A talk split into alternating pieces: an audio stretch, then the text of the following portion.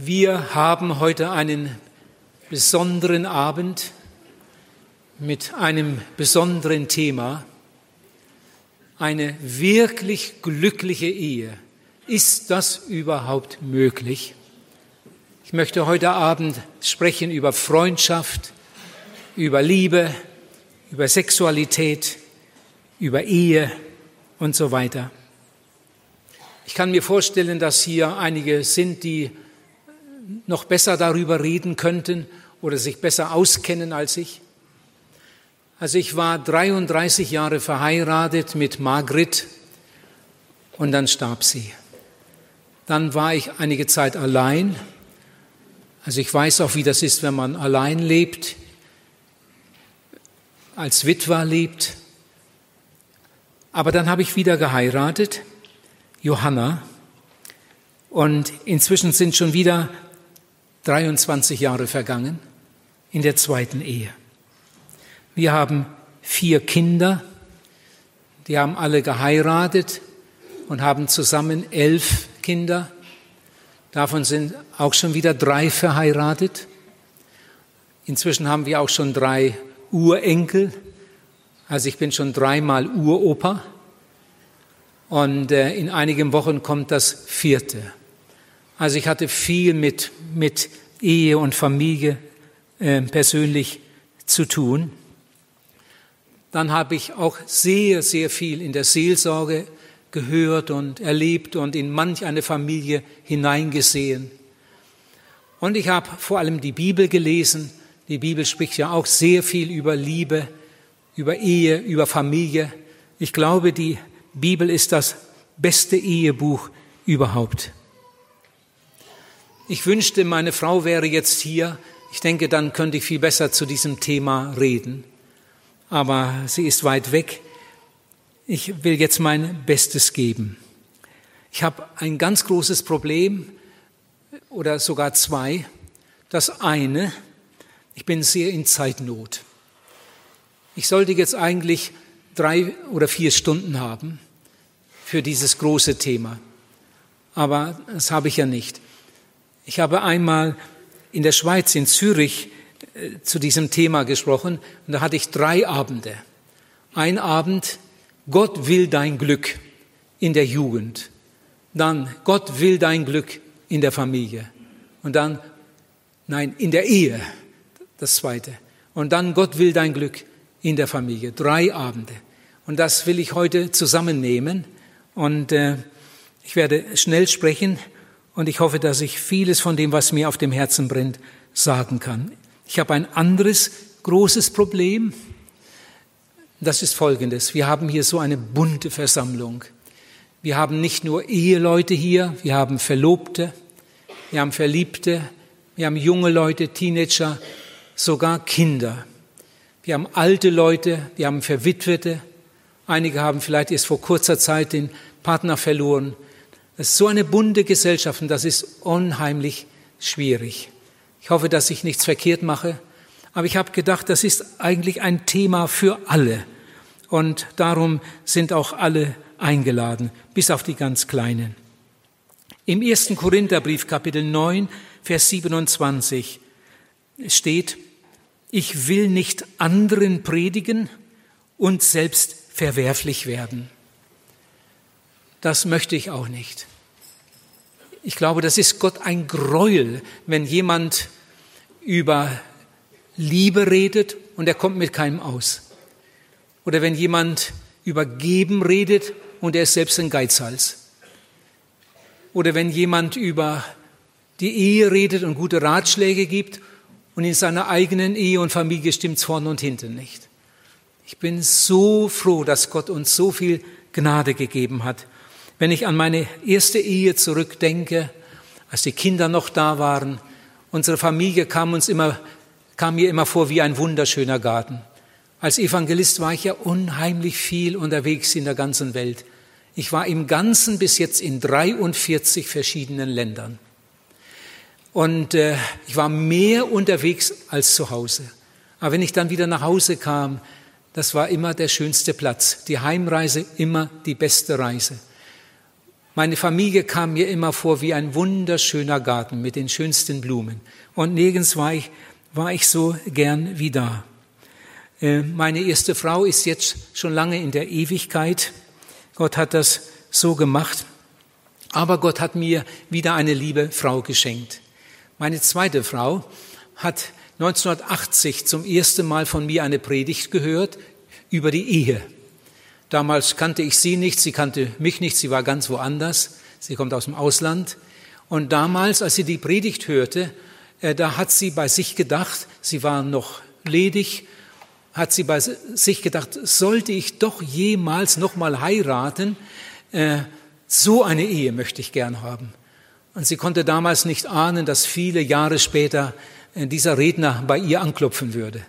So, und jetzt sind wir schon beide 23 Jahre gemeinsam unterwegs und sind dem Herrn so dankbar für das, was er sich da ausgedacht hat. Denn die Ehe ist ja nicht eine menschliche Erfindung, sondern eine, eine Gabe Gottes. Ich denke, ja, und das glaubt ihr auch, fast alle Ehen hatten einen schönen Anfang. Sonst hätten sie gar nicht erst geheiratet. Fast alle Ehen waren am Anfang gut. Aber manch eine Ehe wurde später eine Hölle auf Erden. Was fließen jeden Tag für Tränen in vielen, vielen Häusern. Bei einer Großumfrage hat man herausgefunden, dass über 80 Prozent der Eheleute sagen, dass sie sich heute nicht mehr so lieb haben wie am Anfang. Dass die Liebe im Laufe der Jahre immer mehr abgenommen hat. Über 80 Prozent sagen das. Das ist eigentlich ein, eine ganz, ganz schlimme Zahl. Es gibt Städte, in denen gibt es mehr Ehescheidungen als Eheschließungen. Die Ehe ist kein Kinderspiel. Aber das habe ich schon, schon gewusst, bevor ich geheiratet habe. Denn ich kannte die Ehe unseres Chefs und des äh, Geschäftsführers. Äh, das ging gar nicht gut da. Und äh, ich wollte eigentlich gern heiraten, aber ich hatte schon so meine Bedenken. Hoffentlich wird das alles gut. Zum Glück kam ich dann zum Glauben. Mit 20 Jahren habe ich mich für Jesus entschieden, wurde ein entschiedener Christ, kam dann in die Gemeinde, und dann fing ich an, ganz intensiv dafür zu beten. Ich wollte gern einmal heiraten und ich habe viel gebetet. Herr, leite du mich, bewahre mich vor jeder Liebschaft, vor jeder Freundschaft, äh, die dir nicht gefällt. Bewahre mich, dass ich ja keinen Fehler mache. Ich möchte eine glückliche, eine gesegnete Ehe, in der du die Mitte bist. Und als wir uns dann gefunden hatten und dann geheiratet haben, da standen wir vor dem Traualtar und ich sage das ja jetzt mal im Bild, was da passiert ist. Da habe ich meiner Frau eine Hand gegeben und habe ihr versprochen, diese Hand ziehe ich nie mehr zurück. Aber ich habe ihr nur eine Hand gegeben, vorsichtshalber. Die andere Hand habe ich einem anderen entgegengestreckt. Habe gesagt, Herr Jesus, mit dir wollen wir durchs Leben gehen. Diese Hand ziehe ich nie mehr zurück. Segne uns. Und meine Frau hat es genauso gemacht. Sie hat mir eine Hand gegeben und die andere Hand hat sie Jesus entgegengestreckt. Und unter seiner Führung sind wir dann losmarschiert und das ging gut. Eine Ehe unter Gottes Führung. Der Prediger hat gesagt, das Wort Ehe besteht ja aus drei Buchstaben. E und hinten noch ein E und in der Mitte das H. Das erste E ist R, das E da hinten, das ist S, das Mädchen. Und diese beiden E kommen jetzt zusammen unter dem Haar, unter dem Herrn, unter dem Heiland. Das Bild ist uns hängen geblieben. Und so haben wir es dann versucht und, und wir sind sehr froh darüber, dass wir das so gemacht haben. Ähm, ein Eheberater, ein christlicher Eheberater sagt, die Ehe gleicht einem Seiltänzerpaar. Das scheint eine etwas riskante Sache zu sein. Die Ehe gleicht einem Seiltänzerpaar auf hohem Seil. Und dann sagt er, alle fallen einmal herunter. Aber während die Gläubigen in das Fallnetz der Liebe Gottes fallen und da wieder zueinander rollen und wieder aufs Seil steigen, fallen die anderen ins Unglück, ins Elend. Was ist das für eine gute Sache, wenn wir bei dieser riskanten Sache Jesus als unseren Fürsprecher, als unseren Heiland, als unseren Helfer auf unserer Seite haben. Jetzt will ich erst einmal ein paar Bibelstellen lesen, die sich auch mit diesem großen Thema befassen. Zuerst unseren Trautext. Der steht in Philippa Kapitel 2 und da steht, gilt nun bei euch Ermahnung in Christus, gilt Zuspruch der Liebe, gilt Gemeinschaft des Geistes, gilt herzliche Gemeinschaft und Barmherzigkeit, so macht meine Freude vollkommen und seid eines Sinnes, habt dieselbe Liebe, seid einmütig und einträchtig, tut nichts aus Eigennutz und Ruhmsucht, sondern in Demut achte einer den anderen höher als sich selbst. Eine weitere Bibelstelle aus dem ersten Petrusbrief, Kapitel 3, da steht von Vers 1 an, vorher ist vom Dienen die Rede, und jetzt geht es weiter in Kapitel 3, da steht, ebenso sollt ihr Frauen euch euren Männern unterordnen, so wie ne, damit auch die, die noch nicht gläubig sind, durch die Lebensführung ihrer Frauen ohne Worte gewonnen werden, wenn sie sehen, wie ihr in Reinheit und Gottesfurcht euer Leben führt.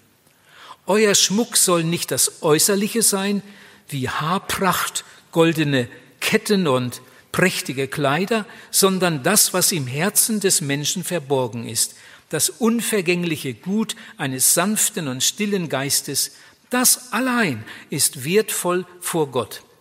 So haben sich vor Zeiten auch die heiligen Frauen geschmückt, die ihre Hoffnung auf Gott setzten und sich ihren Männern unterordneten. Wie auch Sarah Abraham gehorchte und ihn sogar Herr nannte. Deren Töchter seid ihr geworden, wenn ihr Recht tut und euch durch nichts beirren lasst. Desgleichen ihr Männer, lebt rücksichtsvoll mit euren Frauen zusammen, gebt dem weiblichen Geschlecht als dem Schwächeren seine Ehre, damit euer gemeinsames Gebet nicht behindert wird. Denn auch die Frauen sind Miterben der Gnade des Lebens. Schließlich aber seid alle untereinander einig und mitfühlend, brüderlich, barmherzig, demütig, vergeltet nicht Böses mit Bösem oder Scheldwort mit Scheldwort, sondern segnet vielmehr, weil ihr dazu berufen seid, den Segen zu ererben. Und noch eine Bibelstelle aus dem ersten Korintherbrief, Kapitel 7. Ich denke, eine ganz wichtige Stelle für Ehepaare. Die Frau verfügt nicht über ihren Leib, sondern ihr Ehemann. Ebenso verfügt der Ehemann nicht über seinen Leib, sondern seine Frau. Entzieht euch einander nicht, es sei denn nach Übereinkunft für eine Zeit lang, damit ihr zum Beten zur Ruhe kommt, aber dann kommt wieder zusammen, damit euch der Satan nicht versucht. Und die letzte Bibelstelle noch äh, in diesem Zusammenhang, Epheser Kapitel 5 von Vers 22 an, ein ganz wunderbarer Abschnitt. Die Frauen sollen sich ihren Männern unterordnen wie dem Herrn, denn der Mann ist das Haupt der Frau, wie auch Christus das Haupt der Gemeinde ist, die er als seinen Leib erlöst hat. Wie nun die Gemeinde sich Christus unterordnet, so sollen sich auch die Frauen ihren Männern in allem unterordnen. Ihr Männer, liebt eure Frauen so sehr, wie Christus die Gemeinde geliebt und sich selbst für sie hingegeben hat. In Vers 28 steht, so sollen auch die Männer ihre Frauen lieben, wie ihren eigenen Leib. Wer seine Frau so liebt, der liebt sich selbst, denn niemand hat je seinen eigenen Leib gehasst, sondern er nährt und pflegt ihn, wie auch Christus die Gemeinde. Denn wir sind Glieder seines Leibes. Darum wird ein Mann Vater und Mutter verlassen und sich an seine Frau binden, und die zwei werden ein Leib sein. Das Geheimnis ist groß. Es ist ein Vorbild für das Verhältnis zwischen Christus und seiner Gemeinde. Es war jetzt viel Text, aber ich denke, das passt alles so gut hierher. Jetzt will ich etwas ganz, ganz Wichtiges sagen, gleich zum Start dass ja nicht jemand heute Abend den Eindruck bekommt, äh, es sei meine Meinung, eine Ehe eine schöne Ehe sei der Weg zum Glück. Das predige ich nicht. Nicht die Ehe ist der Weg zum Glück, sondern Jesus ist der Weg zu einem erfüllten, glücklichen Leben. Man kann auch im ledigen Stand, im Witwenstand ein sehr erfülltes Leben führen. Und dafür gibt es viele, viele Beispiele. Für manche kann ich nur Hochachtung empfinden, wie sie Gott äh, ihr Leben geweiht haben und ihm dienen und ein Segen sind für unsere Gesellschaft. Und sie sind alleinstehend geblieben. Manche freiwillig, manche hätten vielleicht gehe gern geheiratet, hat sich aber nicht so ergeben. Man kann in jedem Stand ein sehr erfülltes Leben haben. Aber wenn man schon heiratet, wenn schon Ehe, dann sollte auch die Ehe eine glückliche und gesegnete sein. Als wir heirateten, da hat der Prediger an einer Stelle in seiner Predigt gesagt, äh, wenn ihr das beachtet, er hat uns viele gute Ratschläge gegeben, vorher schon im Gespräch und dann auch nochmal in der Trauung, wenn ihr das beachtet, dann wird eure Ehe ein Wonneland sein. Wir haben damals nicht gewusst, was er meint. Erst als wir es dann wieder von der Kassette hörten und nochmal hörten und dann schon ein Stück weit unterwegs waren, da hat es uns langsam gedämmert. Wenn ihr das beachtet, wird eure Ehe ein Wonneland sein. Ich komme nachher noch einmal darauf zurück. Wenn wir uns so umsehen, dann sehen wir aber bei den meisten Leuten oder bei vielen Leuten ist das gar nicht so. Viele Ehen sind nicht ein Wonneland, da ist viel, viel Not. Und als Seelsorger bekommt man da besonders guten Einblick. Ich kenne so unheimlich viele Ehegeschichten. Ich habe manchmal lange Telefongespräche mit Leuten, die sich am Telefon ausweinen oder da oder dort und vor allem Briefwechsel. Ich stehe ja viel, viel äh, am Computer, also ich mache meine ganze Büroarbeit am, am Stehtisch und bin da am Tippen. Was habe ich da mit Eheleuten zu tun? Und, und so oft Einblick gewonnen in ihre Ehen. Es gibt unheimlich viel Not auf dem Gebiet. Ich sagte es vorhin schon, in manchen Städten gibt es mehr Ehescheidungen auch als Eheschließungen. Und auch unsere christlichen äh, Gemeinden sind von allerlei Nöten nicht verschont. Äh, warum ist das eigentlich so? wir fliegen zum Mond und äh, wenn man an die Medizin denkt und überhaupt an, auch an die Technik, was haben die Menschen in den letzten 50 äh, Jahren alles Neues erfunden und geleistet? Das ist so gewaltig. Und auf diesem Gebiet, auf diesem alten Gebiet, wo die Menschheit eigentlich so viele Erfahrungen hätte sammeln können, funktioniert's einfach nicht. Es wird zum Teil sogar immer schlechter. Viele Leute heiraten gar nicht erst, sie ziehen einfach zusammen und leben wie Eheleute, obwohl sie keine sind. Die Bibel nennt so etwas Hurerei, aber das interessiert sich nicht. Wer fragt schon, wie Gott darüber denkt? Aber dann kann man auseinandergehen und das fällt kaum auf.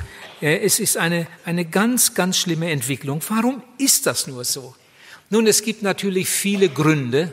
Ich will heute Abend drei Gründe erwähnen. Es gäbe noch viel mehr, aber das sind nach meiner Ansicht die Hauptgründe äh, dieser ganzen äh, schlimmen Entwicklung. Und darum wollen wir uns damit etwas beschäftigen. Erstens, die falsche Einstellung zum Leib. Die, zweitens, die falsche Einstellung zu den Geboten Gottes. Die Gebote Gottes sind ein Ausdruck seiner Liebe. Wenn Gott sagt, tu das nicht, dann nicht, weil er uns etwas nicht gönnt, sondern weil er weiß, dass das nicht gut ist. Oder wenn Gott sagt, tu das noch nicht, später ja, aber jetzt noch nicht, dann weil er weiß, dass das im Moment nicht gut wäre. Gott ist Liebe, Gott will uns das Beste schenken. Seine Gebote sind ein Ausdruck seiner Liebe. Und das Dritte, die falsche Einstellung zum Ehepartner. Jetzt beginnen wir mit dem ersten, die falsche Einstellung zum Leib. Unser Leib ist von Gott. Unser Leib ist nicht vom Teufel. Unser Leib ist nicht von Menschen erfunden, sondern unser Leib ist von Gott. Und weil das so ist, darum haben Christen hier einen ganz großen Vorteil in der Kindererziehung und besonders bei der Aufklärung. Ihr lieben Gläubigen, ihr solltet eure Kinder so früh wie möglich aufklären. Das ist nicht Sache der Schule, der Gesellschaft, sondern das ist Sache der Eltern. Wenn unsere Kinder in die Schule kommen, dann sollten sie das, was da später im Sexualkundeunterricht gelehrt wird, schon längst alles wissen. Eine Mutter kann der Tochter das viel, viel besser erklären als ein Lehrer oder eine Lehrerin. Und wir können das anhand der Bibel tun. Wir können unseren Kindern, ne, wenn wir über den Leib sprechen, den Kindern das so schön erklären. Und die Kinder werden darüber staunen. Man sollte das schon tun, bevor die Kinder in die Pubertät kommen. Da haben sie keine schmutzigen Gedanken, da haben sie keine Hintergedanken. Die hören nur zu und staunen. Ach so, darum gibt's Jungs und darum gibt's Mädchen. Darum gibt es diese Unterschiede.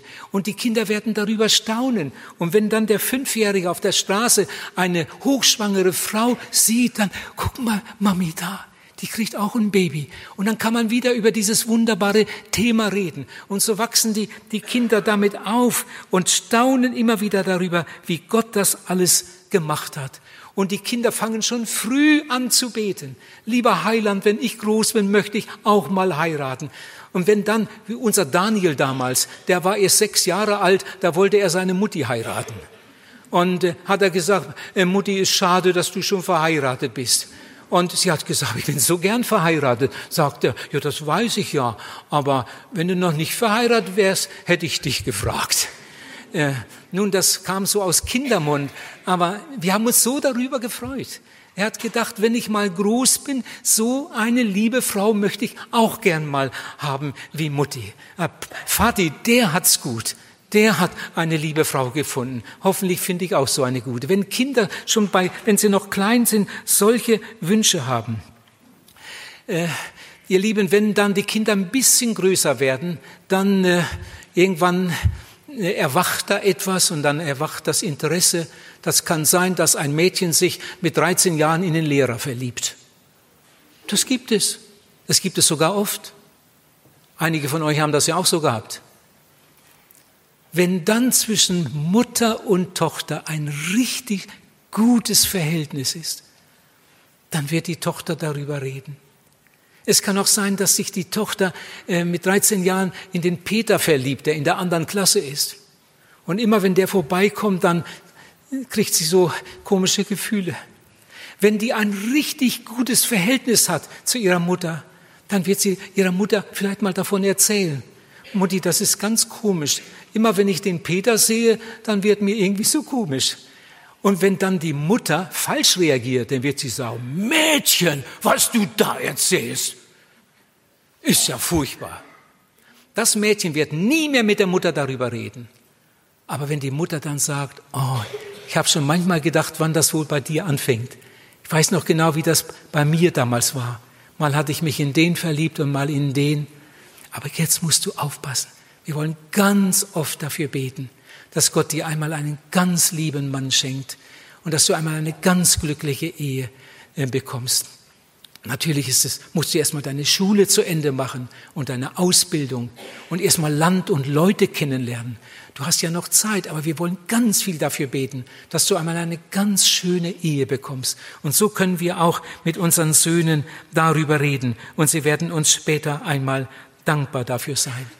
Ihr Lieben, es gibt es gibt ein paar Dinge, ähm, ich weiß das aus der Seelsorge, weil ich das immer wieder erlebe. Es gibt Mädchen, die haben keinen, mit dem sie über ihre Konflikte reden können. Der Freundin wollen sie nicht sagen, die braucht das ja nicht zu wissen. Und mit der Mutti kann man nicht darüber reden. Das ist manchmal richtig schlimm. Es gibt Mädchen, die haben Liebeskummer und können mit keinem darüber reden. Es gibt Jungs, die laufen immer mit einem schlechten Gewissen rum. Sie können mit keinem darüber reden. Der Vater hatte, als er so alt war, genau dieselben Probleme. Wie wäre das schön, der Vater würde sich öfter mal auf die Bettkante setzen zu seinem Zwölfjährigen und mit ihm darüber reden. Nochmal so ein bisschen erzählen, wie ihm das früher ging, was er da manchmal für Kämpfe hatte, da und dort. Und der Junge merkt mit einmal, ach, das war ja bei Papa auch so. Und es schüttet sein Herz aus. und wir können darüber reden, können miteinander und füreinander beten. Ich wünschte, das wäre noch viel, viel mehr der Fall. Da schreibt mir ein Mädchen, ist jetzt was anderes, ähm, darf man mit 14 Jahren einen festen Freund haben? Mit ihren Eltern hat sie wahrscheinlich noch nicht darüber gesprochen. Was soll ich dann schreiben? Solche Briefe bekomme ich öfter. Was soll ich dann antworten? Ich weiß, dass es Ehepaare gibt, die haben sich schon mit 14 Jahren kennengelernt und verliebt. Das war natürlich heimlich, das wusste keiner, aber irgendwann wurde dann was Festes daraus und sind heute ein glückliches Ehepaar. Das ist aber die Ausnahme. Ich würde in so einem Fall immer raten, warte, warte. Frühfreundschaften sind in der Regel gefährlich. Ich sage jetzt das, was ich vorhin schon gesagt habe, was die Mutter ihrer Tochter raten könnte. Mach erst mal deine Schule fertig. Mach erst mal deine Ausbildung fertig. Es gibt doch nicht nur den einen, es gibt so viele Möglichkeiten. Und wenn du glaubst, wenn du an die Liebe Gottes glaubst, dann musst du keine Angst haben. Dann wollen wir beten und Gott hat wunderbare Überraschungen für uns bereit.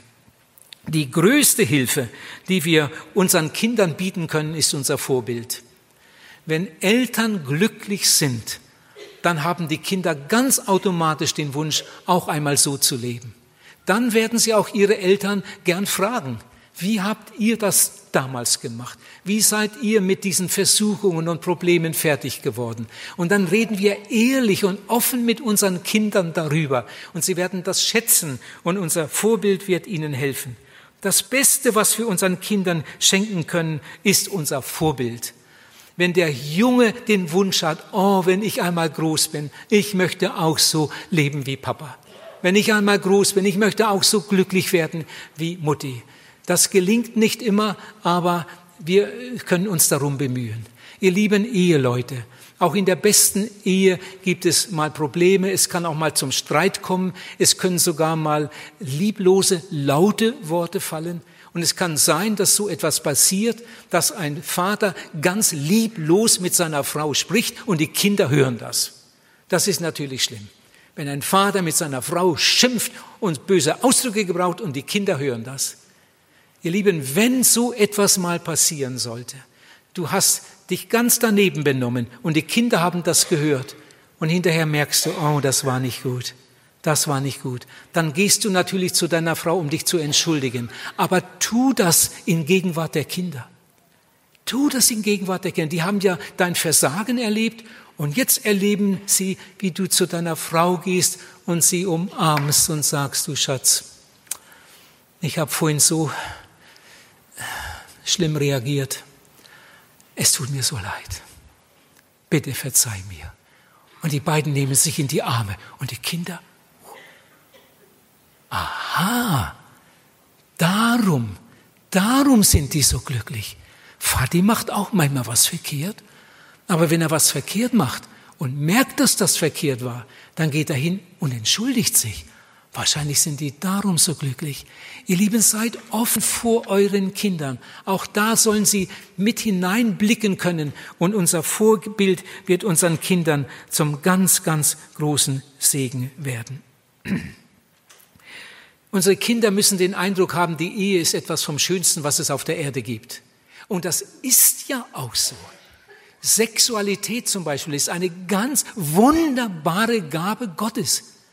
Gott hat sich ja das ausgedacht und hat es uns geschenkt. Unsere Ehe oder überhaupt die Ehe ist eine, eine, ein Beweis, eine Demonstration der Liebe und der Weisheit Gottes. Die Ehe, wenn sie richtig geführt wird, ist eigentlich ein, ein Vorgeschmack vom Himmel. Ein Vorgeschmack, das haben wir ja gerade gelesen. Ich komme nachher noch mal darauf zurück. Ähm, ich will jetzt zum zweiten Punkt kommen. Die falsche Einstellung zu den Geboten. Ich habe vorhin gesagt, die Gebote Gottes sind ein Ausdruck seiner Liebe. Die Gebote Gottes sind eine Gebrauchsanweisung.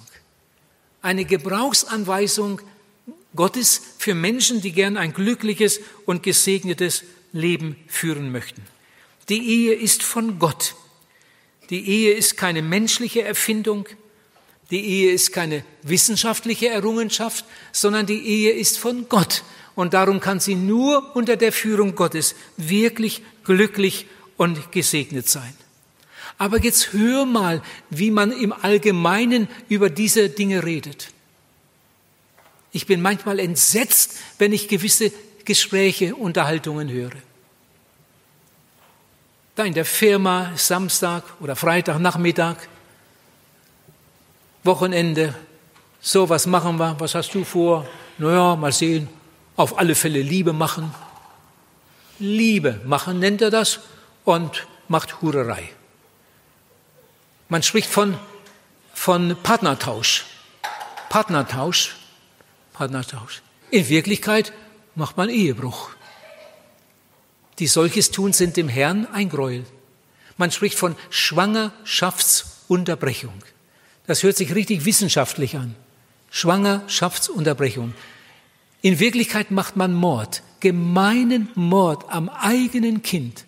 Und ich habe manchmal bei mir gedacht, wie weit muss ein Mensch von Gott weg sein, bis er sich für so etwas hergibt und sein eigenes Kind umbringt.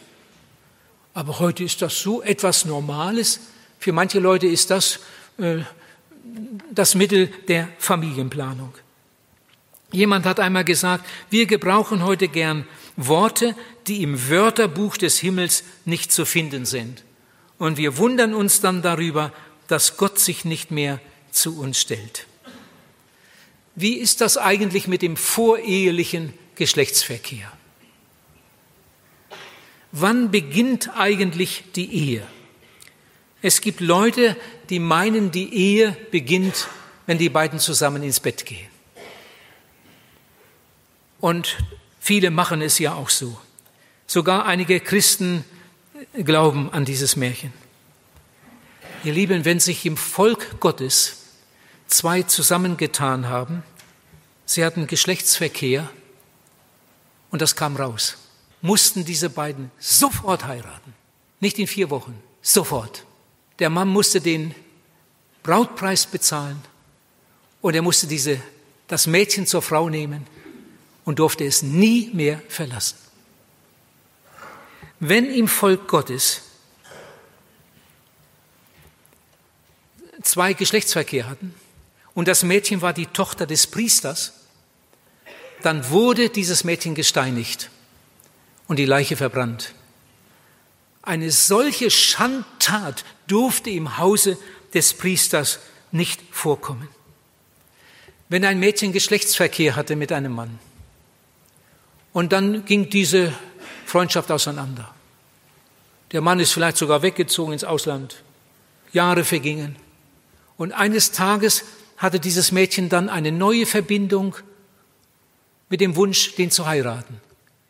Und dann kurz vor der Heirat kam raus, dass sie früher schon mit einem anderen Geschlechtsverkehr hatte. Dann musste diese Frau gesteinigt werden. Eine solche Verschleierung, eine solche Schandtat durfte im Volke Gottes nicht vorkommen. In der Bibel steht, wenn eine verlobte Jungfrau mit einem anderen Mann verkehrte, man muss sich das einmal vorstellen, sie ist verlobt, sie hat einem Mann die Ehe versprochen und der ist vielleicht auf Montage ein paar Wochen unterwegs und jetzt hat sie Geschlechtsverkehr mit einem anderen Mann. Wenn eine verlobte Jungfrau mit einem anderen Mann verkehrt, dann sollte man beide steinigen. Eine solche Schandtat darf im Volke Gottes nicht vorkommen.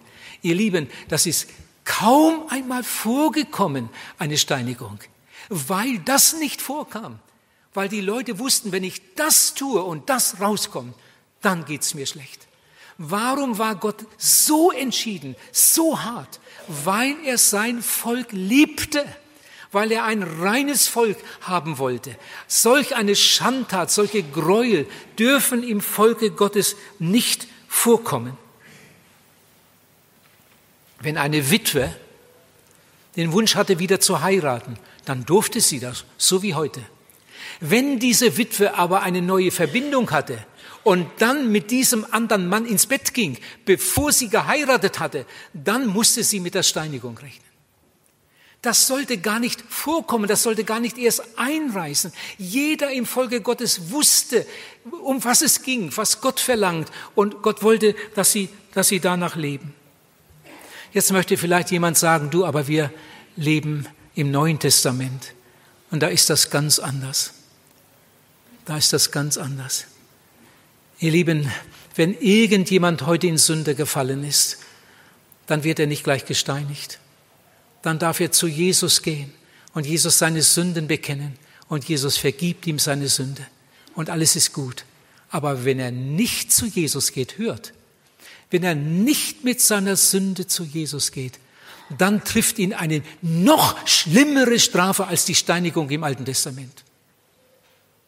Im Hebräerbrief steht, wenn das Wort, das durch Engel verkündigt wurde, volle Gültigkeit hatte und jeder Ungehorsam die gerechte Strafe forderte, wie viel größere Strafe, meint ihr wohl, wird über den verhängt werden, der den Sohn Gottes, Jesus, mit seinem Angebot und seinen Forderungen zurückweist.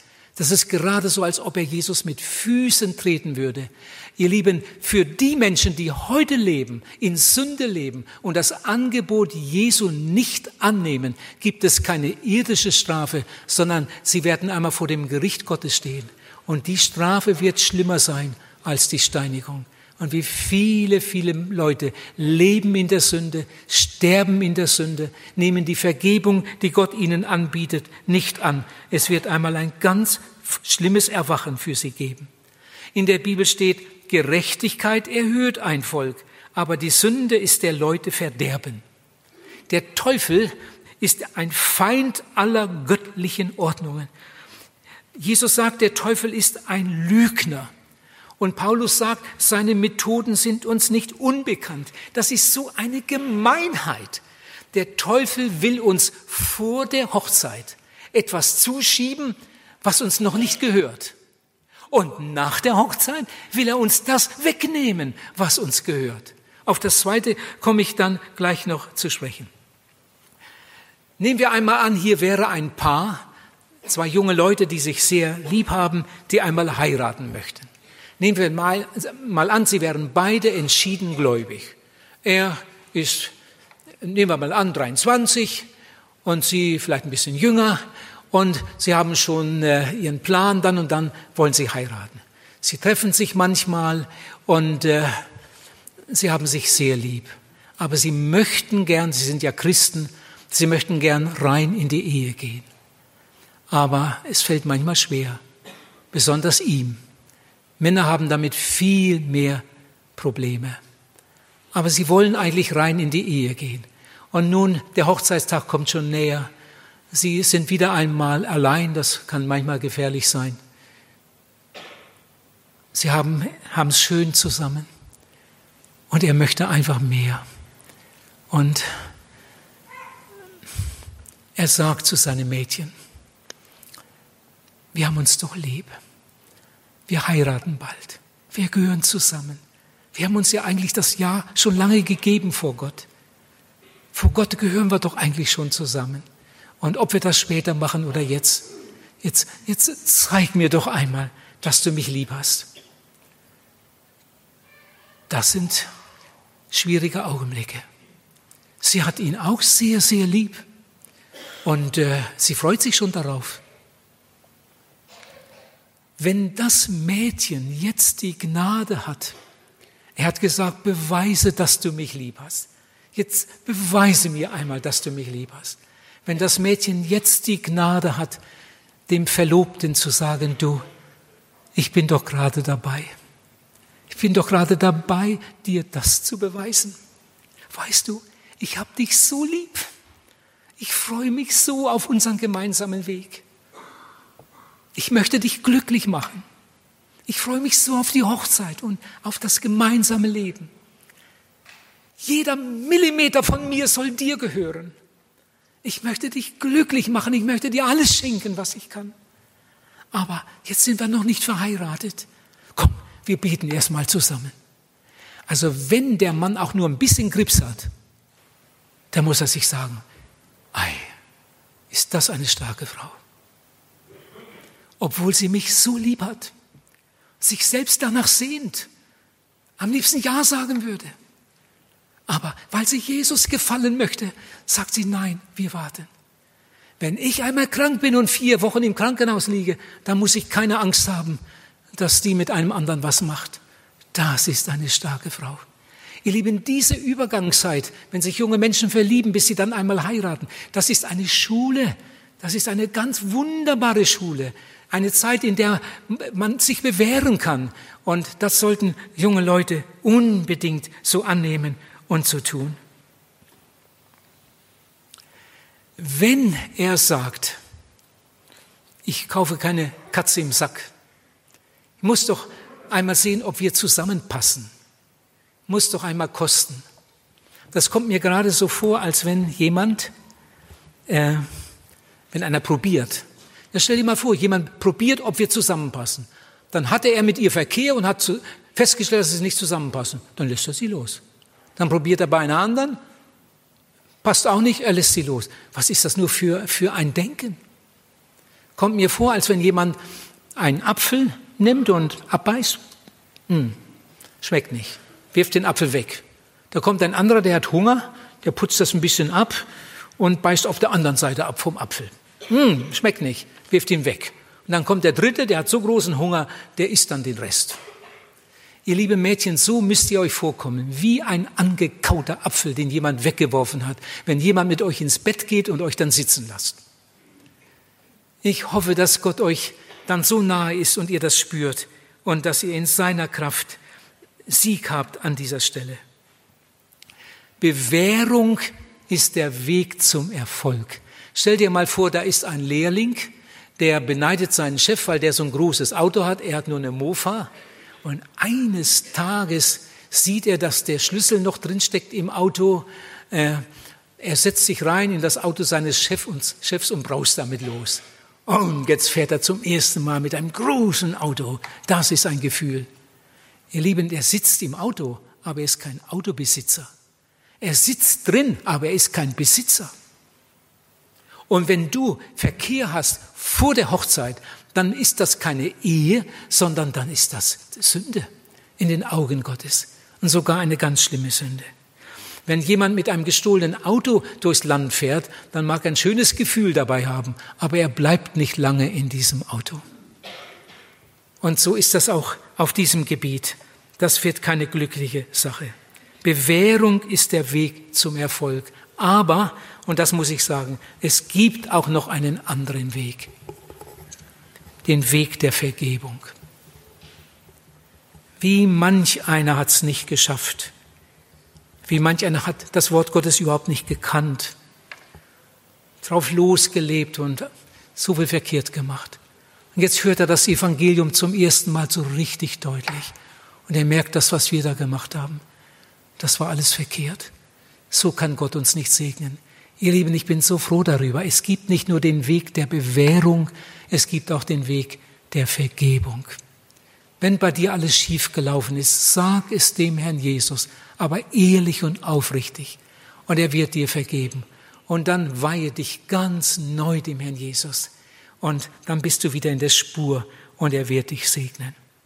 Jetzt komme ich zum dritten Punkt, den ich vorhin schon erwähnte, die falsche Einstellung zum Partner. Wir sind hier in einer christlichen Versammlung. Wir haben heute Abend ein Spezialthema. Ähm, ich habe ja auch viel mit anderen Leuten zu tun, auch mit vielen Gescheiterten. Und ich staune gar nicht darüber, dass so viele Ehen kaputt gehen und dass viele gar nicht erst heiraten, weil sie Angst davor haben. Das hält sowieso nicht. Aber dass auch in manchen christlichen Ehen äh, Not ist und manchmal sogar große Not, dass manchmal sogar Christen auseinandergehen. Also das macht mir Mühe. Wie ist denn das möglich? Die haben doch den besten Ratgeber und sie kennen den Vater im Himmel. Sie haben Jesus als den guten Hirten bei sich und, und trotzdem so viel Not. Also das macht mir manchmal Mühe. Es gibt tatsächlich, das muss man ehrlicherweise sagen, auch unglückliche Eheleute unter den Christen und manchmal auch in den Gemeinden, in denen richtig ernst gepredigt und gelebt wird. Warum nur? Nun, es gibt viele, viele Gründe, auch da. Ich will jetzt mal beginnen mit so ein paar ganz einfachen Sachen, die man so beobachten kann. Liebe ist ja immer mit Achtung verbunden. Liebe ist immer mit Achtung verbunden. Da ist zum Beispiel ein junger Mann, der kauft sich mit 22 Jahren eine Zahnbürste. Ist ja schlimm, dass er bis dahin noch keine hatte. Aber sowas gibt es. Vielleicht haben die Eltern auch keine. Sowas gibt es. Und jetzt sieht die Mutter mit einem Mal, der Junge hat sich eine Zahnbürste gekauft und er benutzt die auch. Was kann dahinter stecken? Ihr ahnt schon etwas, oder? Ja, er hat sich auch noch so ein paar Wässerchen gekauft. Ja, er hat sich verliebt. Er hat sich verliebt und er möchte gut riechen. Ja. Und dann irgendwann heiratet er und äh, dann vergehen einige Jahre und äh, eines Tages sitzt er bei mir in der Seelsorge. Er ist Christ geworden seine Frau ist auch Christin. Und er sitzt bei mir in der Seelsorge. Da steht ein Tisch und er sitzt mir gegenüber. Und er hat Ehenot. Und er sagt mir, ich weiß gar nicht, was ich machen soll. Meine, e meine Frau ist irgendwie so, so abweisend und so weiter. Ach, wie lange wir uns schon nicht mehr geküsst haben. Ganz komisch. Wir sind ja noch gar nicht so alt. Aber meine Frau ist irgendwie so abweisend und, und während er da noch so sein Herz ausschüttet, kommt eine Wolke über den Tisch. Ich falle fast in Ohnmacht. Der hat noch die Fleischreste vom letzten Fest zwischen den Zähnen. Der hat schon jahrelang keine Zahnbürste mehr. Die gibt's nicht mehr. Ihr Lieben, ich habe es jetzt ein bisschen auf die Spitze getrieben, aber ich will damit etwas sagen. Es gibt Menschen, die haben wunderbare Kleidung. Es ist jetzt aber auch eine Ausnahme, was ich sage, aber das gibt es. Wunderbare Kleidung. Aber was da drunter ist, das ist eine andere Frage. Es gibt Leute, die laufen eine ganze Woche mit derselben Unterwäsche rum. Und manche gehen noch damit ins Bett. Das mögen sehr sparsame Leute sein, oder? Aber für eine Ehe sind sie überhaupt nicht zu gebrauchen. Das geht nicht. Wir hatten einmal eine, eine Teenager-Freizeit bei uns im Missionswerk, das gibt es ja oft. Und da war ein Zimmer, äh, abends guckt man dann doch mal rein, alles in Ordnung und so weiter und so weiter. In dem einen Zimmer, da waren sechs Jungs untergebracht. Das war ein Mief auf der Bude. Das war fast nicht auszuhalten. Und dann haben wir festgestellt, der eine Junge hatte für die 14 Tage nur ein Paar Strümpfe mit. Dann haben wir in seiner Tasche danach geguckt, da war auch keine Unterwäsche. Ich weiß nicht, wie die zu Hause rumlaufen, aber, aber so, so etwas gibt es. Ich habe das jetzt auch ein, dieses wahre Beispiel genannt, aber ich habe es auf die Spitze getrieben, damit wir das nie mehr vergessen. Ihr Lieben, wenn wir heiraten wollen oder verheiratet sind, sollten wir immer wieder daran denken, ich gehöre einem anderen. Ich gehöre einem anderen. Mein Leib gehört meinem Ehepartner. Und ich will so leben, dass der Ehepartner sich daran freuen kann. Nicht nur kurz nach der Hochzeit, sondern ein Leben lang. Ich gehöre den, dem anderen und ich will den anderen glücklich machen. Was ist eigentlich eine Ehe? Eine Ehe besteht aus zwei Menschen. Nicht aus vier, aber auch nicht aus einem, sondern eine Ehe besteht aus zwei Menschen. Es gibt eine ganz große Gefahr. Es gibt Männer, die meinen, dass sie neben ihrer Frau noch eine andere glücklich machen können. Aber das funktioniert nicht. Du hast nur Liebe genug für einen. Und wenn du etwas abzweigst, dann wird es der Ersten fehlen. Das hat Gott so eingerichtet. Du hast nur genug Liebe auf diesem Gebiet, um einen richtig glücklich zu machen. Es gibt eine andere ganz große Gefahr, dass jemand äh, nicht daran denkt, dass Ehe Zweierschaft ist, dass Ehe äh, Partnerschaft ist. Und da müssen gerade Christen ganz besonders aufpassen. Hört einmal gut hin. Der Teufel ist ein Lügner, ein ganz gemeiner Lügner. Und besonders die sehr ernsten Christen, die es ganz ernst meinen, sind an dieser Stelle in Gefahr. Der Teufel will uns vor der Hochzeit etwas zuschieben, was uns noch nicht gehört. Und manche fallen tatsächlich drauf herein. Und wenn wir dann verheiratet sind, dann will der Teufel uns das wegnehmen, was uns gehört. So gibt es eine ganze Reihe Christen, und das sind dann meist Christen, die es ganz besonders ernst meinen. Die haben zum Teil eine richtige Angst vor der Sexualität. Da kommt irgendwo ein Ehepaar zum Glauben, die sind in den besten Jahren ein Ehepaar, noch keine 40.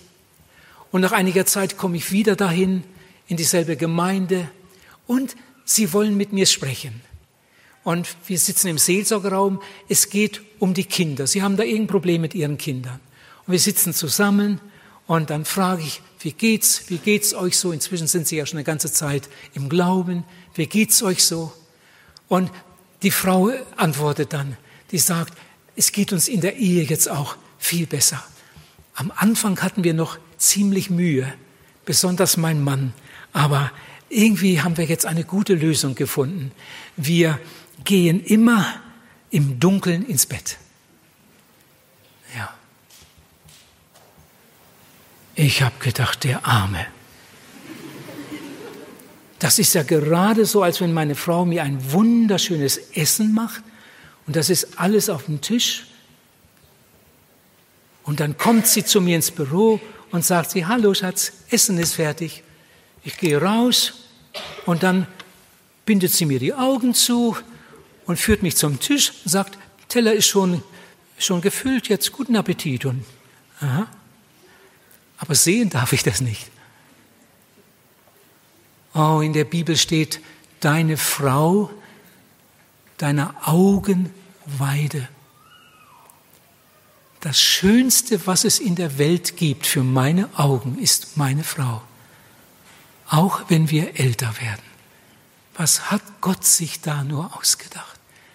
Wie wunderschön hat Gott das alles eingerichtet. Ich erzähle euch noch von einem anderen Ehepaar. Das war eine ganz ähnliche Geschichte, das war in der Schweiz. Die Frau hat gesagt, wir haben eine ganz gute Lösung gewonnen. Die hat gedacht, dass das hat etwas mit Heilig, Heiligkeit und, und Treue Gott gegenüber zu tun, wenn sie sich nicht mehr angucken. Die Frau hat gesagt, wir gehen immer nacheinander ins Bett. Und wenn man, mein Mann dann schon schläft, dann komme ich. Und seitdem geht es viel besser. Mein Mann hat nicht mehr solche, solche Kämpfe auf dem Gebiet.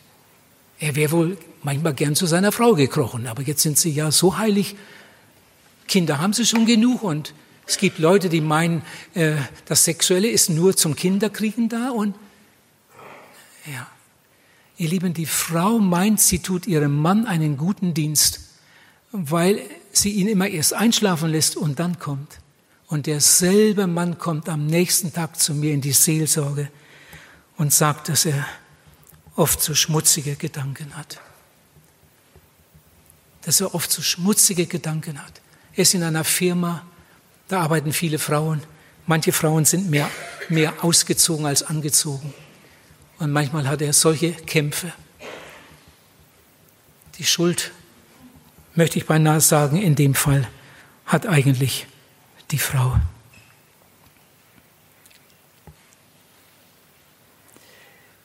In der Bibel steht, Gott sagt ganz am Anfang, ich will dir eine Gehilfin machen. Sagt Gott zu Adam, ich will dir eine Gehilfin machen. Und ein Stück weiter sagt Gott, und diese beiden werden ein Fleisch sein. Zum Mann sagt Gott, Der Mann wird Vater und Mutter verlassen und seinem Weibe anhangen. Ich möchte gerade einmal fragen, ihr Männer, hängt ihr an eurer Frau? Gott möchte das so, dass es dir schwer fällt, ohne sie zu sein. Der Mann soll an seiner Frau hängen. Es fällt ihm schwer, ohne sie zu sein. Gott hat das so eingerichtet. Und zur Frau sagt Gott, und dein Verlangen soll nach deinem Manne sein. In den meisten Ehen hat nur der Mann Verlangen nach seiner Frau. Wie oft habe ich schon erlebt, dass eine Frau mit 40 Jahren sagt, also wenn es nach mir ginge, brauchen wir das alles nicht. Kinder sind da und äh, von mir aus brauchen wir das alles nicht, aber mein Mann wünscht sich das. Gott sagt, dein Verlangen soll nach deinem Manne sein. Wenn das nicht so ist bei dir, dann ist da irgendetwas kaputt. Vielleicht hast du einen Knacks bekommen schon als, als junges Mädchen. Vielleicht hat deine Mutter sogar Schuld, weil sie dir immer wieder gesagt hat, pass auf bei den Männern, die wollen immer nur das eine. Ihr Lieben, Gott will keine übergeschraubte Heiligkeit, sondern eine vom Heiligen Geist durchdrungene Natürlichkeit. Gott will natürliche Menschen, dankbare Menschen. Als Gott die ersten Menschen geschaffen hatte, kamen sie zusammen. Stell dir einmal vor, wie Adam zum ersten Mal die Eva gesehen hat. Also, Habt ihr manchmal drüber nachgedacht? Wow, was ist das? Und Gott hat gesagt, ein Geschenk, die schenke ich dir. Und dann steht da, und Adam erkannte sein Weib. Wir wissen, was damit gemeint ist. Und ein Stück weiter steht, und Adam erkannte sein Weib. Und ein Stück weiter, und Adam erkannte abermals sein Weib. Ja, kennt er sie denn immer noch nicht? Und Adam erkannte sein Weib. Dasselbe Wort haben wir im Neuen Testament für die geistliche äh, Ebene. Da steht Paulus, er spricht von Jesus und sagt, ich möchte ihn immer besser kennenlernen. Jesus, der Bräutigam des Himmels und wir seine Braut. Ich möchte ihn immer besser kennenlernen auf der geistlichen Ebene. Ihr Lieben, so ist es auch in der Ehe. Ein immer neues Begegnen, ein immer tieferes kennenlernen. Und ich möchte euch Verheiratete jetzt einmal fragen, ihr Lieben, kennt ihr euch? Kennt ihr euch? Ich mache es mal ganz einfach. Was meinst du? Hat deine Frau lieber einen Blumenstrauß oder lieber eine Tafel Schokolade? Das wissen viele, viele Männer nicht. So gedankenlos. Das wissen die nicht. Das ist ihnen nie aufgefallen, wie sie reagiert. Nehmen wir einmal an, deine Frau hätte lieber Schokolade als Blumen. Ist wahrscheinlich nicht so, aber nur mal angenommen. Was hat sie lieber? Hat sie lieber die normale Milchschokolade oder hat sie lieber Zartbitter? Oder lieber die Schokolade mit Nüssen? Weißt du das? Kennst du die Lieblingsfarbe deiner Frau? Kennt ihr euch. Ihr Lieben, es geht noch weiter. Da, wo ihr beide ganz allein seid. Liebe Frau, weißt du, wie dein Mann fühlt? Weißt du, was dein Mann fühlt? Spricht er mit dir darüber? Fragst du ihn danach? Weißt du, was deine Frau empfindet? Es gibt kein Ehebuch, in dem drin steht, wie deine Frau empfindet. Jede Frau ist ein Geheimnis für sich und jeder Mann ist ein Geheimnis für sich. Paulus sagt, das Geheimnis ist groß. Da, wo er über die Ehe spricht, das Geheimnis ist groß. Es ist auch interessant, wie wir uns im Laufe unseres Lebens verändern. Das, was wir in den ersten Jahren besonders gern mochten, das mögen wir vielleicht nachher gar nicht mehr so gern. Und wir machen Entdeckungen. Mit einmal haben wir etwas gern, woran wir früher überhaupt nicht gedacht haben. Wir ändern uns mit der Zeit. Unsere Wünsche, unsere Bedürfnisse ändern sich. Und darum sollten wir uns aufeinander einstellen. Immer mit dem Wunsch, ich möchte den anderen glücklich machen. Lieber Mann, deine Frau ist keine Maschine. Darum gibt es auch keine Betriebsanleitung, wo drauf steht, den Knopf und dann das und dann das und dann das und dann ist sie glücklich.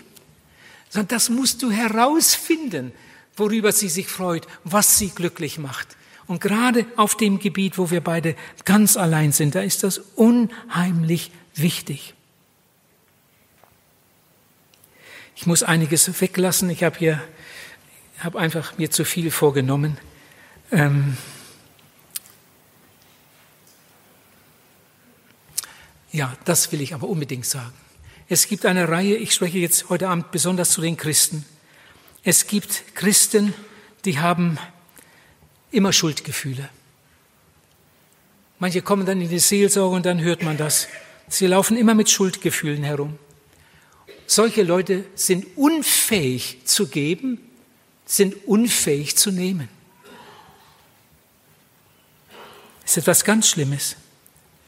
Ihr lieben Eheleute, die wichtige Frage, die ihr immer wieder stellen sollt, euch stellen sollt, ist nicht, darf ich das in der Ehe? Lasst die Frage mal ganz weg. Darf ich das, darf ich das, darf ich das in der Ehe? Sondern frage, macht das meinen Partner glücklich? Macht das meine Frau glücklich? macht das meinen Mann glücklich. Das, was Gott nicht gefällt, das macht auch nicht glücklich. Aber diese, mit dieser Frage sollten wir leben, denn ich will ja den anderen glücklich machen. Die Ehe ist von Gott, unser Leib ist von Gott, ihr lieben Eheleute, auch unsere Sehnsucht ist von Gott. Wir können auch immer wieder dafür beten, dass Gott uns Weisheit gibt, dass wir nichts Verkehrtes machen, dass wir das Richtige machen. Wir wollen einander glücklich machen. Ich habe von einem Mann gehört, dass seine Frau in den schönsten Minuten, wenn sie ganz allein sind, dass seine Frau in den schönsten Minuten in der einen Hand ein Buch hat, in der einen Hand einen Apfel und zwischendurch fragt sie dann mal, bist du bald so weit? Wenn der Mann dann bald mal zu einer anderen geht, ihr Lieben, dann ist das nicht richtig, aber dann hat sie die Schuld. So geht das, so geht das einfach nicht. Ich möchte ein paar Worte ganz besonders zu den Frauen sagen. Das dürfen die Männer auch hören, aber das ist jetzt ganz besonders für die Frauen. Es gibt Frauen, die sind sehr unglücklich verheiratet. Sie waren mal glücklich und irgendwann wurde der Mann Alkoholiker, ging sogar zu einer anderen Frau. Das gilt jetzt nicht für jeden Fall, aber ich weiß von einigen Fällen, da hatte ich den Eindruck, die Frau hat die ganze Schuld oder die meiste Schuld. So geht das einfach nicht. Dass der Mann lieber im Wirtshaus sitzt als zu Hause, manchmal kann man Verständnis dafür haben.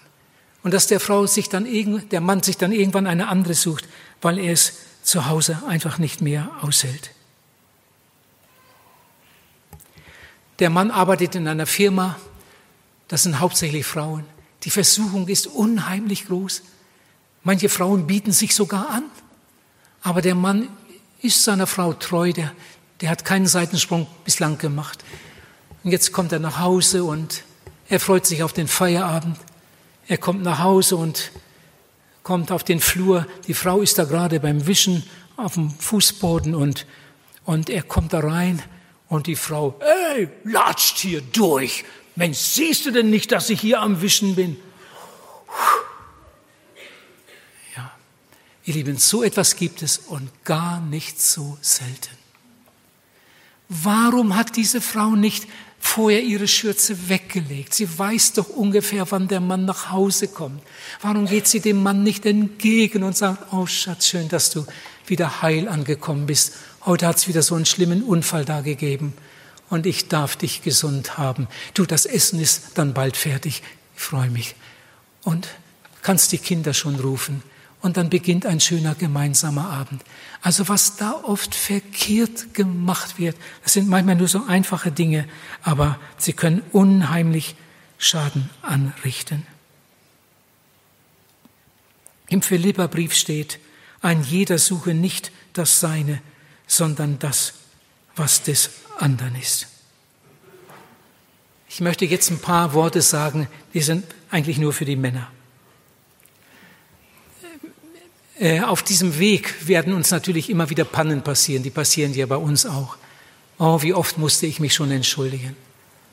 Wie oft habe ich mich bei den Kindern entschuldigt, weil ich irgendwas verkehrt gemacht habe. Aber dann ist alles wieder gut und es ist meist hinterher noch schöner als vorher.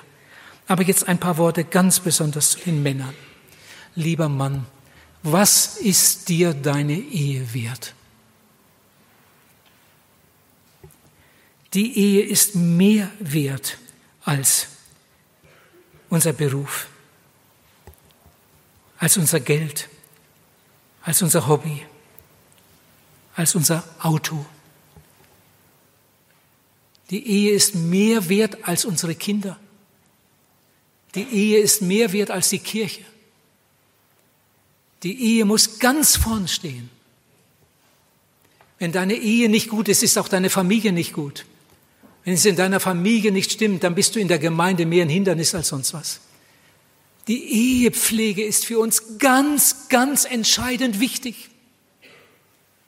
Das sollten wir mit nach Hause nehmen. Da habe ich irgendwo evangelisiert, da kam eine Frau in die Seelsorge und weinte. Sie hat gesagt, mein Mann hat seine Kühe lieber als mich. Da habe ich gesagt, das gibt's doch nicht.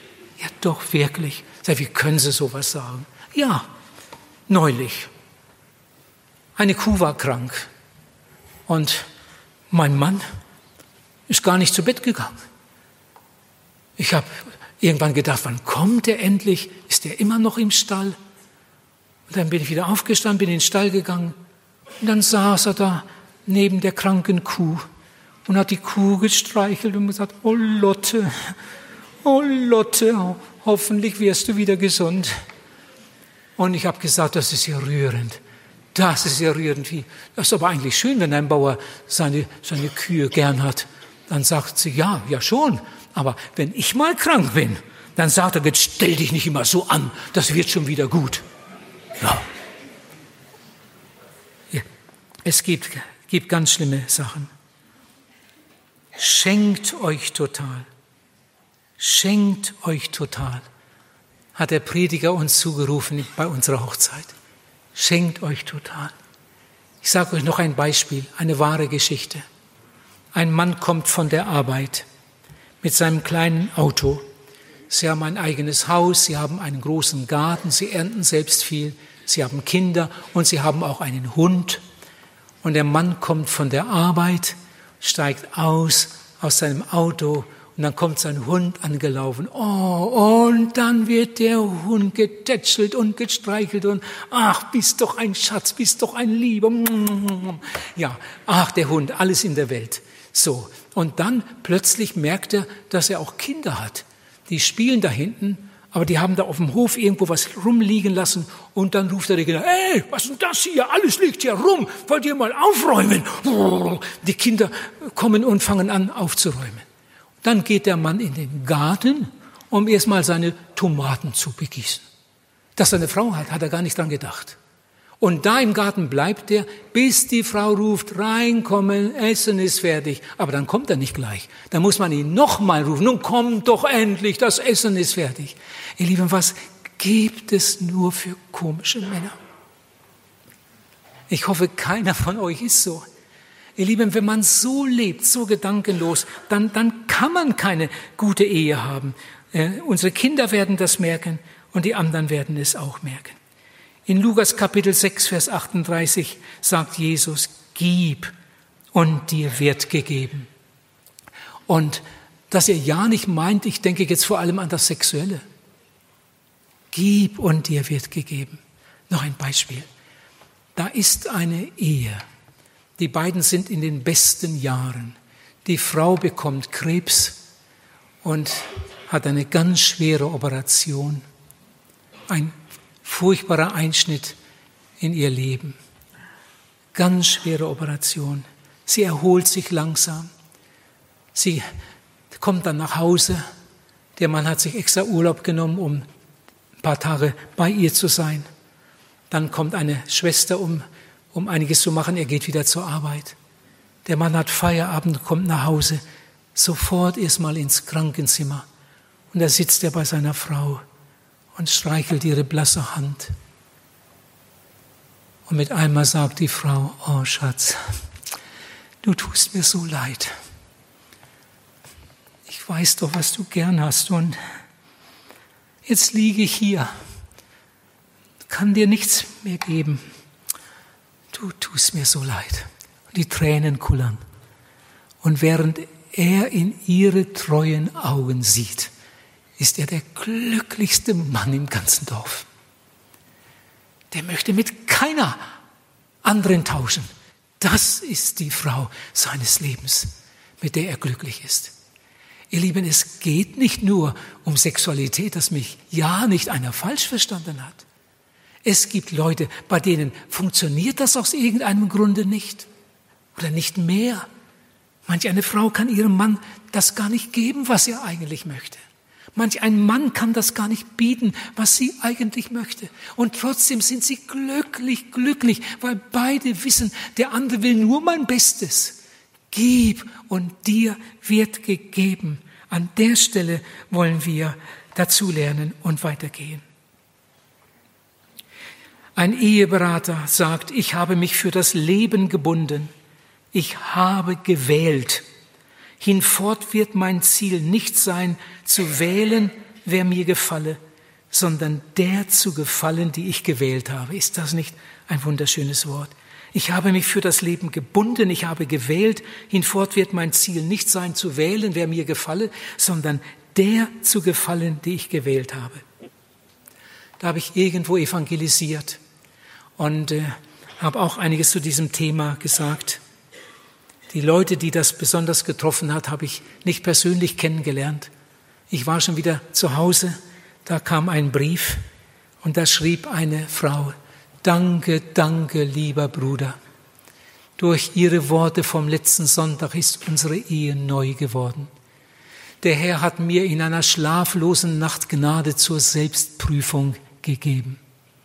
In einer gründlichen Aussprache durften wir unsere Ehe ganz neu in des Heilandes Hände nehmen und ganz neu anfangen. Das ist Gnade. Das könnte vielleicht hier auch geschehen. Ein anderes Beispiel aus der Schweiz. An einem Abend kam eine Frau in die Seelsorge. Sie war schon länger im Glauben. Sie war eine Nachfolgerin Jesu. Sie gehörte zu einer Nachbargemeinde. Und diese Frau hatte ganz große Not in ihrer Ehe. Ihr Mann muss ein Tyrann, ein ganz schlimmer Typ gewesen sein. Und sie hat mir da ihr Herz ausgeschüttet mit Tränen. Äh, ja, und ich habe ihr viele Ratschläge gegeben. Wir haben dann zusammen gebetet. Und da habe ich gesagt, jetzt wollen wir noch zusammen für ihren Mann beten. Jesus hat gesagt, wenn zwei gemeinsam beten, dann hat das eine besondere Verheißung. Jetzt wollen wir zusammen für ihren Mann beten. Und dann sagt die Frau, ich weiß ja nicht, ob es einen Zweck hat. Der ist so dagegen. Ich glaube, der kommt nicht mit. Aber jetzt beten wir trotzdem einmal. Gott kann Menschenherzen lenken wie Wasserbäche. Ja, das steht ja in der Bibel. Wir haben gebetet und ihr Lieben, das Wunder geschah. Das geht nicht immer so schnell, aber da war es so. Am anderen Abend saßen die beiden zusammen in der Versammlung und der Mann kam in die Seelsorge und der Mann hat eine ganz klare Entscheidung für Jesus getroffen. Und dann war ich schon wieder zu Hause. Nach einiger Zeit, waren schon 14 Tage rum, da kam ein Brief von der Frau. Also solche Briefe wirft man nicht weg. Ich würde ihn am liebsten hier vorlesen, aber ich habe ihn nicht mitgebracht, aber ich habe ihn immer noch aufgehoben. Da schreibt diese Frau, mein Mann ist immer zu Hause. Das wäre früher nicht auszuhalten gewesen, den Mann in der Wohnung. Der Mann ist immer zu Hause. Wir leben in den schönsten Flitterwochen. und ich muss keine Angst mehr vor ihm haben. Danke, danke, dass Jesus das getan hat. Ihr Lieben, solche Briefe, die, die gehen einem unter die Haut. Das könnte auch heute Abend geschehen oder morgen. Ich weiß nicht, wie dein Mann so steht oder deine Frau oder, oder irgendjemand, der dir auf dem Herzen liegt. Wenn wir dafür beten, Gott kann Menschen überwinden und ihr Leben neu machen. Ich möchte jetzt eine ganz persönliche Frage stellen. Lieber Zuhörer, wie sieht es in deinem Leben aus? Wie sieht es in deinem Leben aus? Pastor Modersohn hat einmal gesagt, an der tiefsten Stelle deines Lebens steht Gott und wartet auf dich. Ist das nicht herrlich gesagt? An der tiefsten Stelle deines Lebens steht Gott und wartet auf dich. Ich möchte eine andere Frage stellen. Wie sieht es in deinem Herzen aus? Mal jetzt ganz unabhängig von Ehe und so weiter. Wie sieht es in deinem Herzen aus? Auch da gilt das Wort. An der tiefsten Stelle deines Lebens steht Gott und wartet auf dich. Aber, und jetzt hör, deine Probleme werden nur gelöst, wenn du sie Jesus bringst. Und deine Sünden werden nur vergeben, wenn du sie Jesus bringst. Das ist dein Teil. Jesus will dir helfen. Er will dir helfen in deiner Ehe. Er will dir helfen auf dem Weg zur Ewigkeit, dass du vorbereitet wirst auf deine letzte Stunde. Als ich heute, ich habe fast den ganzen Tag über dieses Thema nachgedacht und wir haben viel zusammen gebetet, dass Gott mir hilft, dass ich das möglichst gut sagen kann. Man könnte manches sicher besser sagen. Ihr Lieben, wenn ich vieles jetzt gesagt habe, was ziemlich, ziemlich äh, an der Grenze war und ihr gedacht habt, dass, na, na, na, hoffentlich geht er nicht so weit. Ich habe mir das vorher wirklich gut überlegt. Wie weit kann ich gehen? Da kommt nach einem ähnlichen Vortrag jemand zu mir und sagt, Bruder, Bruder, was du da heute Abend angerichtet hast. In der Bibel steht, das Ehebett soll rein sein. Das Ehebett soll rein sein. Die Ehe soll in allen Stücken rein sein. Wie du heute über diese Dinge geredet hast. Die Ehe soll in allen Stücken rein sein in allen Stücken, die Ehe soll in allen Stücken rein sein. Aus wie vielen Stücken, wenn wir das mal so wörtlich nehmen, aus wie vielen Stücken besteht denn die Ehe? Mann und Frau. Mann und Frau. Ich habe vorhin eine Frau gefragt, ob sie mir mal ihre Schuhe leiht.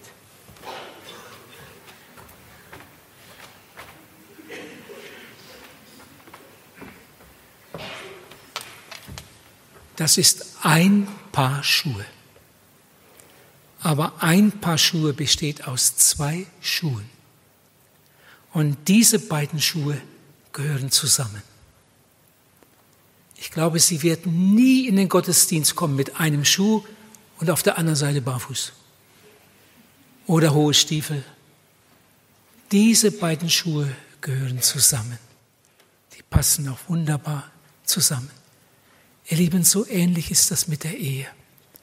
Wir beide sind nicht mehr zwei, sondern wir sind ein Fleisch, steht in der Bibel. Und wir werden uns aufs engste miteinander verbinden, steht in der Bibel. Das hat Gott so gewollt. Ich sage euch, in dem Moment, wo der Mann mit einer anderen liebäugelt, hat er das Ehebett beschmutzt. In dem Moment, wo ein anderer in dieses Bett einsteigt, wird das Ehebett beschmutzt. Aber diese beiden, die gehören zusammen. Sie werden sich aufs engste miteinander verbinden. Sie werden ein Fleisch sein. Beide mit dem Wunsch, ich möchte den anderen um jeden Preis glücklich machen. Ich hoffe, dass euch das in Zukunft noch viel, viel besser gelingt. Und dass ihr, die ihr noch nicht in der Ehe seid und vielleicht eines Tages heiraten wollt, dass ihr den richtigen Einstieg habt und nicht was vorwegnehmt, was in die Ehe hineingehört. Und dass sich das nachher alles so entfaltet, dass Jesus jeden Tag Freude haben kann. Denn die Ehe ist die Erfindung Gottes, eine wunderbare Gabe Gottes. Jetzt komme ich zum Schluss. Vergiss deine Schuhe nicht. Ihr Lieben, verliebt sein ist etwas Schönes. Ja. Eine glückliche Ehe ist etwas Wunderbares.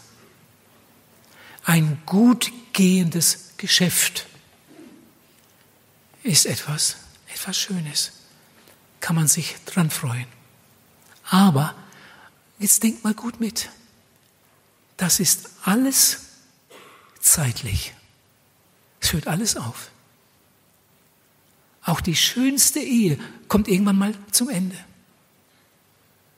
Das beste Geschäft muss man irgendwann mal abgeben. Und dann kommt die Ewigkeit. Was sind das für arme Menschen, die nur an dieses Leben denken, nur für dieses Leben sorgen und alles dran setzen, damit dieses Leben gelingt? kein Auge haben für die Ewigkeit. Das ist furchtbar. Die Bibel sagt, Jesus, er war hier auf der Erde, hat sein Blut, sein Leben gegeben für unsere Sünden, ist wieder auferstanden, ist aufgefahren zum Himmel. Und da bereitet er die Wohnung, die Wohnungen vor für seine, für seine Jünger. Ich gehe hin, euch die Städte zu bereiten, hat er gesagt. Und ich werde wiederkommen und euch zu mir nehmen. Ihr sollt meine Herrlichkeit sehen, die mir der Vater gegeben hat. Vater, ich will, dass auch die, die, die bei mir sind, meine Herrlichkeit sehen. Ihr Lieben, Jesus ist im Himmel und bereitet die Herrlichkeit vor. Und er wird wiederkommen und seine Braut zu sich nehmen. Ob du dann dabei bist. Ob du dann dabei bist. Ihr Lieben, man muss sich auf alles Mögliche vorbereiten. Auf eine Prüfung, auf eine Operation, auf eine Reise und so weiter. Aber die wichtigste Vorbereitung ist die Vorbereitung auf die Ewigkeit. Bist du bereit, Gott zu begegnen? Hast du dein Leben mit Jesus geklärt und ins Reine gebracht? Wenn du das noch nicht getan hast, bitte komm heute Abend. Einfach dem grünen Pfeil nach. Da draußen sind weitere Pfeile. Man kann sich nicht verirren. Einfach dem grünen Pfeil nach. Ich bin dann schon da. Da wollen wir miteinander reden und zusammen beten. Und heute Abend gibst du dein Leben Jesus. Dein Leben wird neu werden und das wird sich auch in deiner Ehe und Familie auswirken. Oh, der Herr möge euch Mut schenken zu dieser großen Entscheidung. Amen.